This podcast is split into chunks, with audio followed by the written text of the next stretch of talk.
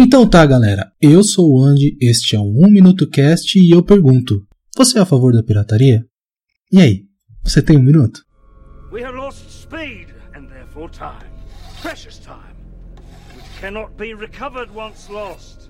Do you understand? No. Do you now? A pirataria não é uma exclusividade do Piniquim.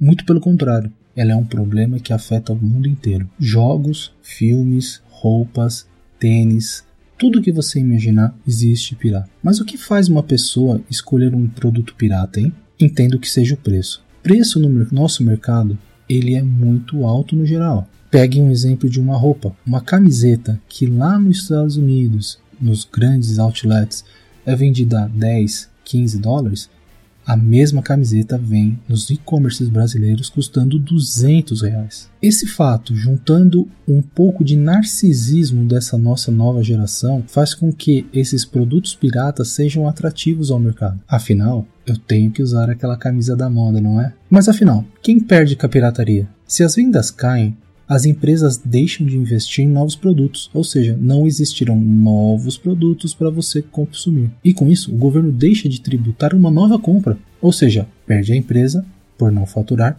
perde o governo por não tributar e perde o consumidor, que não vai ter mais aquele produto no mercado. Podemos combater a pirataria com inteligência, ou seja, ao invés de comprarmos um produto pirata, vamos buscar, dentro dos originais, o melhor preço, a melhor condição de pagamento e por aí vai. Busque alternativas para a pirataria. A Netflix é um grande exemplo disso. Existem filmes, documentários, seriados, uma variedade enorme de conteúdo que você pode substituir com o produto que você compraria pirata. Utilize um serviço da Steam. Aproveitem o Humble Bundle, comprem na Summer Sale, comprem jogos mais antigos e sites de troca de jogos, ou seja, usem a inteligência e a criatividade para driblar esse problema. Legal? Passei de novo de um minuto, mas eu prometo que no próximo eu não passo. Só que não. Tchau.